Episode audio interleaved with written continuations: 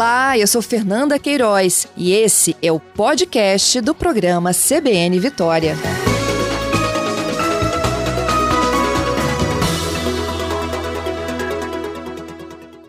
Doutor Clóvis, bom dia. Bom dia, Fernanda. Bom dia a todos os ouvintes. Obrigada pela sua gentileza. Doutor Clóvis, a gente está vendo um movimento agora meio que coordenado nacional de governadores anunciando cada vez mais medidas restritivas. A gente precisa que esse movimento continue, não é mesmo? Bem, nós estamos num momento muito perigoso da pandemia aqui no Brasil, com uma velocidade baixíssima de vacinação e uma velocidade é, crescente da transmissão do vírus as pessoas estão morrendo, estão, não estão conseguindo vagas em unidades de terapia intensiva, portanto, é um momento extremamente difícil e realmente, no momento, como nós não temos vacinas em velocidade adequada, porque elas não, não foram adquiridas em tempo, nós temos que lançar mão do que existe e funciona, isto é, isolamento, distanciamento social, uso de máscaras adequadas e corretamente, além das higienes que já têm sido é, difundidas ao longo desses meses todos, né? Só nos resta uhum. isso. E os governadores, é, os prefeitos, têm obrigação de, verificando como é que estão as situações locais, dos seus é, perímetros, né? Tomarem decisões para tentar salvar vidas. É isso aí, correto. Eh, doutor Clóvis, o que, que o senhor atribui a esse crescimento exponencial nessa chamada terceira onda? Sim, uh, ocorreram as festas de fim de ano, né? ocorreram as reuniões relacionadas ao carnaval, é, o relaxamento das medidas que haviam sido adotadas no ano passado que são as que funcionam, repetindo, isolamento, distanciamento social e às vezes é, fechamento, lockdowns é, por períodos, né? Então houve um relaxamento disso e a partir do, do ano de 2021, associado esses fatos, associados esses fatos todos, a ocorrência de variantes do vírus que tem uma característica de maior transmissibilidade, nós estamos diante, então, desse panorama extremamente perigoso. Uhum. Cenas que a gente assistiu em alguns países da Europa, né? E que agora a gente está praticamente vivenciando esse mesmo momento aqui. Exatamente. Nós temos aí filas para ah, vagas em unidades de terapia intensiva, sobrecarga dos pronto-socorro, porque as pessoas vão buscar auxílio quando, quando estão passando mal, é, e ao lado nós temos os, os, os, cadáveres, né? Quer dizer, é uma convivência bastante tétrica, né? Pessoas com dificuldade respiratória, sabendo que com assistência médica adequada, equipamentos adequados, elas podem melhorar, mas não conseguem vaga. Isso é muito perigoso. É por isso que essas medidas extremas de isolamento, de confinamento, é, de lockdown, são necessárias por alguns períodos para que realmente rebaixe aí a transmissibilidade e caia, consequentemente, o número de casos graves, né? Dando uma folga, folga não no sentido do ruim da palavra, mas uma folga em vagas para quem precisar é, no momento seguinte de uma unidade de terapia intensiva. É isso aí. Inclusive, essa é a lógica do, do lockdown, não é, doutor Clóvis? É quando você, quando a gente fala, né? É, é uma possibilidade que está sendo ventilada para o Espírito Santo a partir de amanhã. É, o governador deve anunciar algumas medidas muito mais restritivas a partir de hoje, né? E isso pode, é, sim, não só no toque de recolher, mas no lockdown. E aí as, as pessoas me perguntam muito, né? Por que 14 dias? Então, é, é a estratégia da folga, ou seja, com 14 dias eu faço com que menos gente procure o sistema de saúde. Isso, nós, nesses 14 dias, o que, o que estará ocorrendo? Estará havendo uma redução muito importante da transmissibilidade do vírus, porque as pessoas não estão circulando em larga escala, né? Com esses é, procedimentos de lockdowns e etc. Então, havendo uma redução das, da circulação das pessoas, ocorre a redução da transmissão do vírus. Ocorrendo a redução da transmissão do vírus, ocorre a redução das pessoas que vão ter a doença nas suas modalidades graves. E esses, é, esses períodos não precisam ser longos, né? São períodos curtos, depois abre-se, verifica-se como é que estão as condições da assistência à saúde, como é que está o nível de transmissibilidade do vírus, né? E se precisar, fecha de novo. Essa estratégia tem sido adotada em outros países no ano passado e também está ocorrendo esse ano novamente lá no norte da Europa. Então, são estratégias que nós precisamos lançar mão, não há outras no momento. É, é, se nós tivéssemos vacinas em larga escala, para vacinarmos rapidamente 60% da população, nada disso precisaria acontecer. Exatamente. Na carta da associação, vocês falam que a gente não pode mais achar que a solução é cada um por si, né? E vocês também comentam né, de que está tá na hora do cidadão ser conclamado a assumir sua parcela de responsabilidade. Como que ele se comporta diante de uma, de uma pandemia como essa, né? Bem, então, é, é preciso deixar muito claro que não adianta uma pessoa ou outra ser vacinada, né? É necessário que haja um contingente muito grande da população vacinada para que o vírus pare de circular de forma epidêmica, né? E aí tudo isso melhora. É claro que as pessoas, enquanto isto não ocorre, enquanto não há vacinação para todos os cidadãos, são mais, são quase 220 milhões de cidadãos brasileiros, né? Enquanto não ocorre a possibilidade real de vacinação em larga escala de um contingente muito grande, é necessário que as pessoas se conscientizem e que elas precisam participar eh, de maneira responsável eh, da redução da transmissão do vírus, né?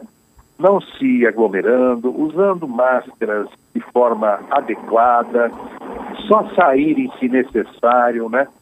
É, é, evitando esses é, movimentos de aglomeração clandestinas, que realmente é, é, é, uma agressão às pessoas que estão morrendo. Quando você verifica uma reunião clandestina é, com festas, baladas, cassinos, isso significa uma bofetada no rosto de cada pessoa que está na UTI ou aguardando vaga para UTI. Então, os cidadãos precisam realmente é, e conscientizarem da sua própria responsabilidade em relação ao controle dessa pandemia.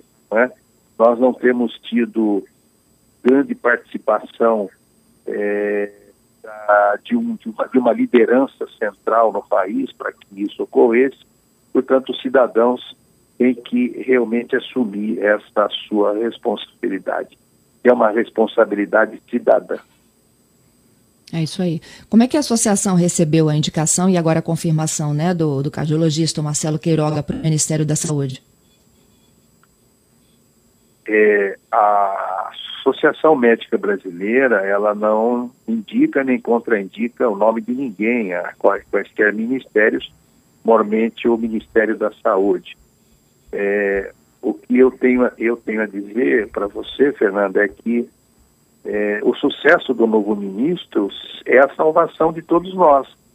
Então nós temos que torcer para que ele possa é, lançar mão é, das suas bases científicas que ele adquiriu ao longo da sua vida profissional, né, para poder colocar em prática as ações absolutamente necessárias é, controlar essa pandemia que, do ponto de vista nacional, está absolutamente descontrolada. Nós estamos aqui diante de uma pandemia descontrolada.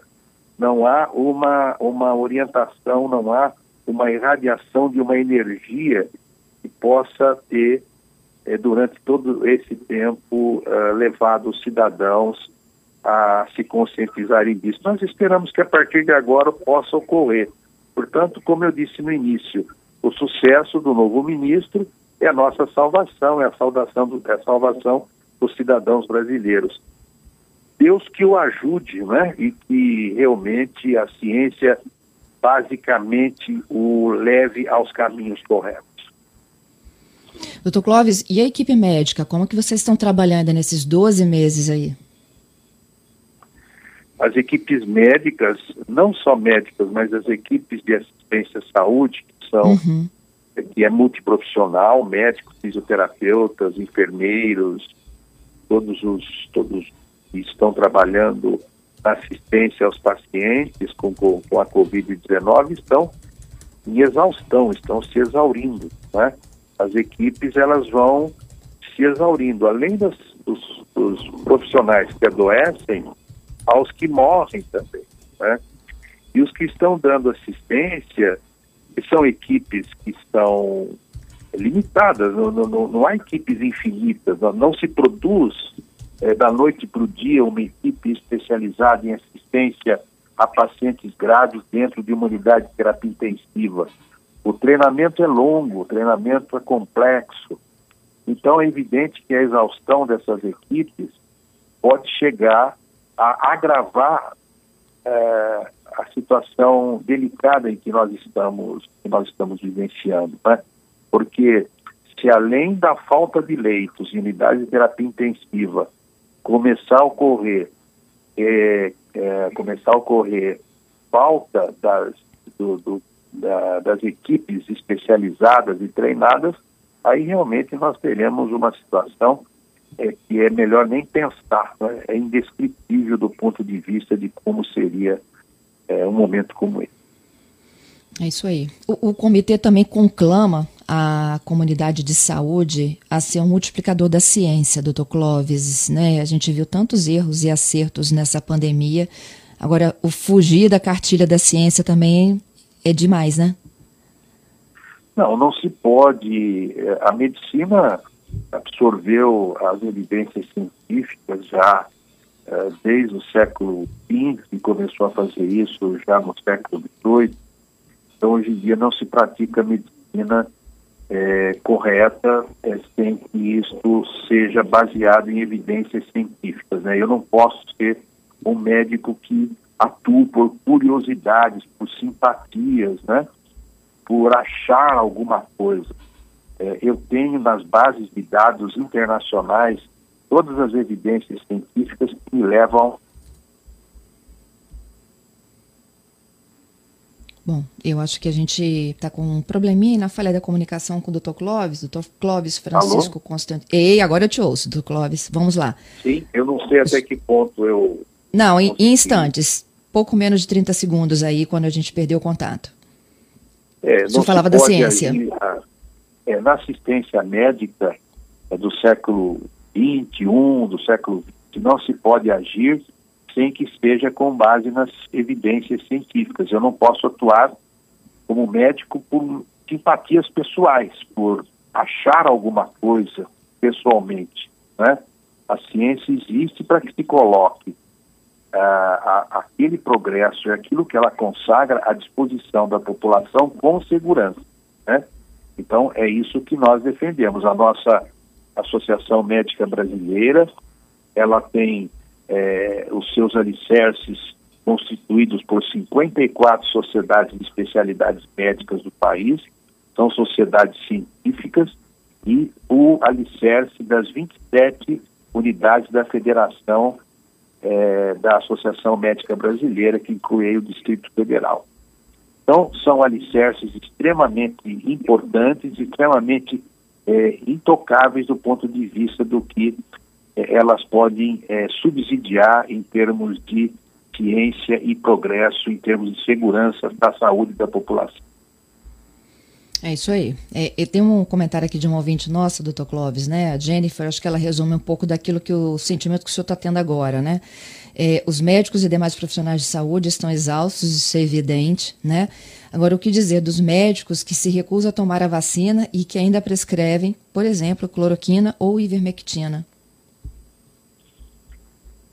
Bem, então, ah, houve no início da da pandemia, um ano atrás, é, tentativas de, veio lá da França, no sentido de haver a possibilidade de que essas drogas pudessem funcionar contra a, o SARS-CoV-2, o coronavírus 2. Né?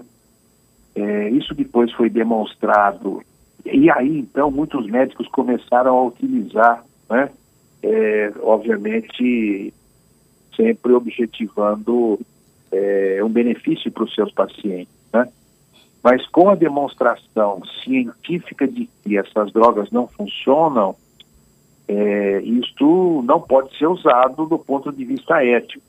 Acontece que, com base naquilo que ocorreu um ano atrás, alguns médicos, muitos médicos, continuam usando, né? acreditando uhum. nisso do ponto de vista é, pessoal, né? É, inclusive, às vezes, até é, desdenhando a sua própria vacinação individual. Né? É, é um risco para eles próprios e para os pacientes deles. É, eticamente, é inaceitável que um médico uh, haja sem que esteja com o alicerce das evidências científicas disponíveis. Quaisquer ações contrárias não é eticamente e nem moralmente defensável. Doutor Clóvis, muito obrigada pela sua entrevista e pela participação conosco aqui no CBN Vitória. Um grande abraço, Fernanda, a todos os ouvintes. Vamos então olhar para frente e torcer e sonhar com um melhor período daqui para a nossa frente. Grande abraço. Um abraço para o senhor, doutor.